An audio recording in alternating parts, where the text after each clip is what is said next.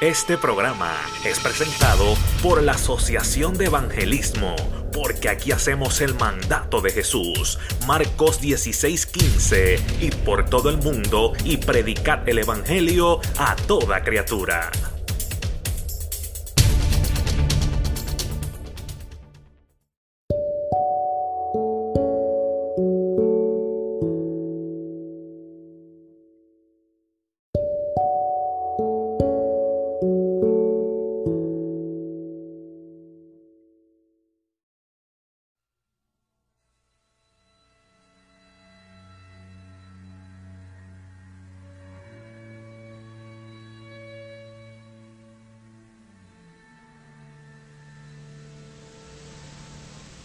Do you know what? There's no place on God's earth more exciting than the church of the living God when God is brooding there, and there's no place on God's earth more boring when He isn't there.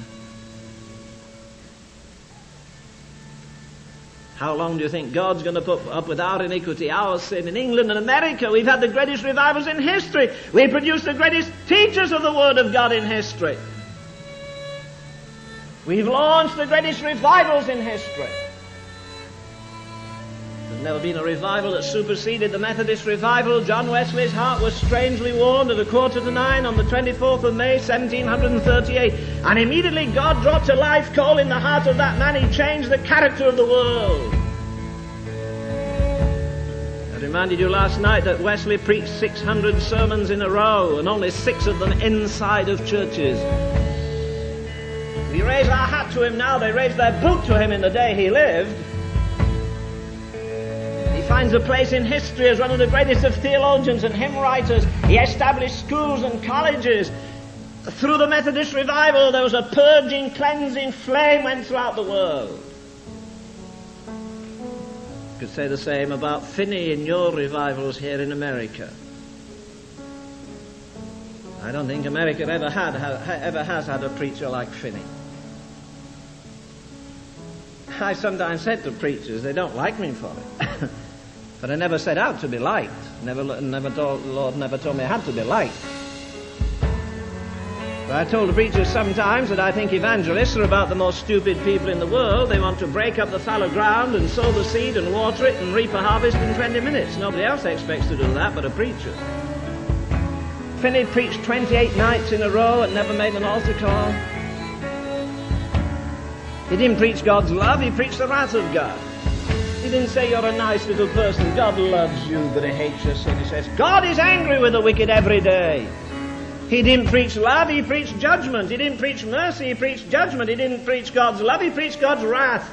He didn't preach heaven, He preached hell. He didn't preach grace, He preached law. Night after night, he pummeled those people and they listened until they were in a state of almost mental exhaustion, and finally the fire of God would break out.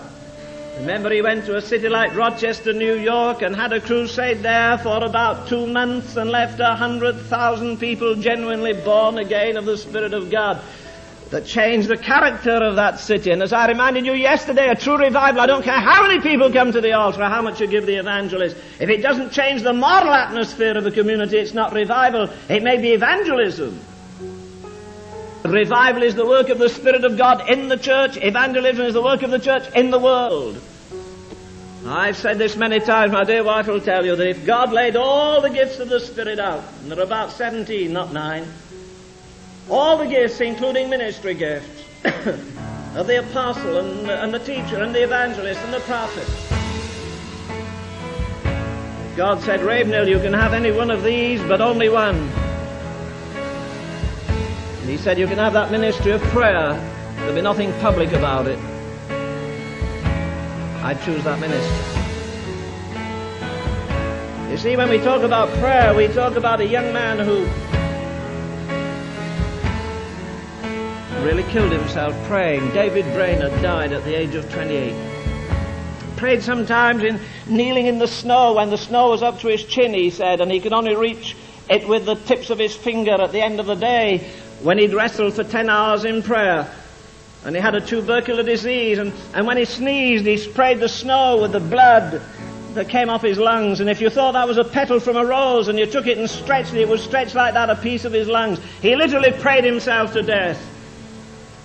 Payson of Portland, the man who, who, who, didn't have wall-to-wall carpeting in his bedroom, he had a hardwood floor like this, and after he died, they found that floor had grooves in it, two grooves at the side of his bed, long grooves. And as they washed his body to bury him, they discovered he'd big hoofs on his knees. And somebody put one and one together and said, this is where he used to pray. And he used to pray interceding this way until he wore the very grooves in the floor of his bedroom.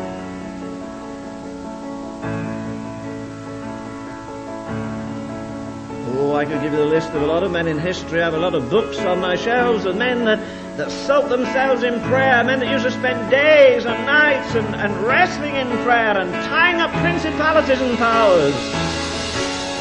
I often say my prayers. But do I ever pray?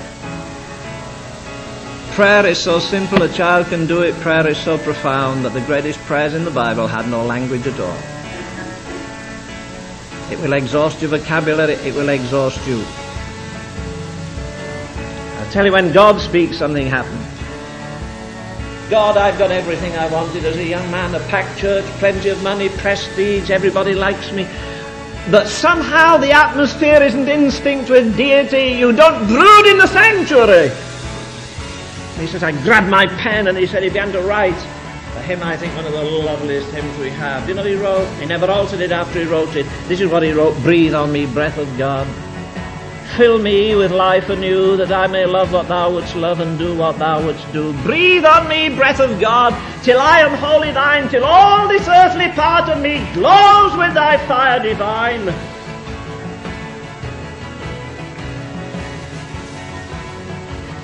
52 times in the Acts of the Apostles the Holy Ghost is mentioned. 40 times prayer is mentioned.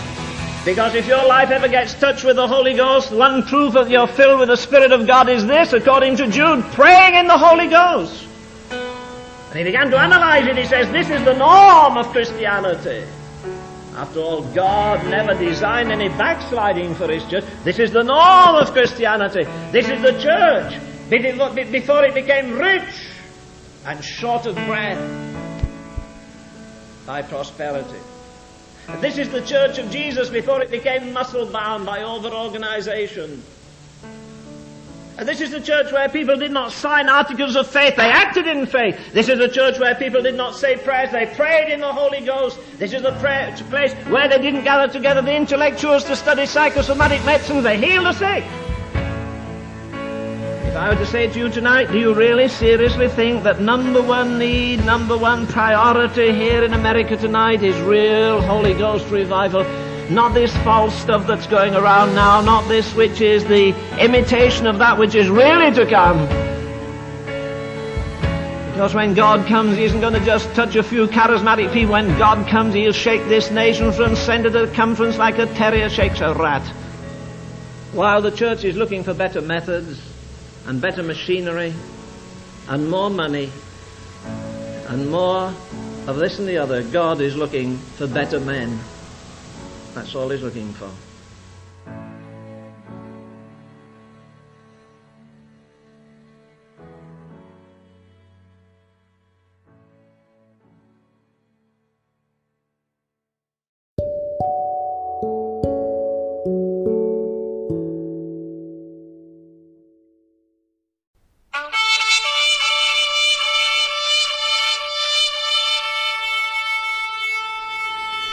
Este programa fue presentado por la Asociación de Evangelismo. Hebreos 4:12. Ciertamente, la palabra de Dios es viva y poderosa, y más cortante que cualquier espada de dos filos. Penetra hasta lo más profundo del alma y del espíritu, hasta la médula de los huesos, y juzga los pensamientos y las intenciones del corazón.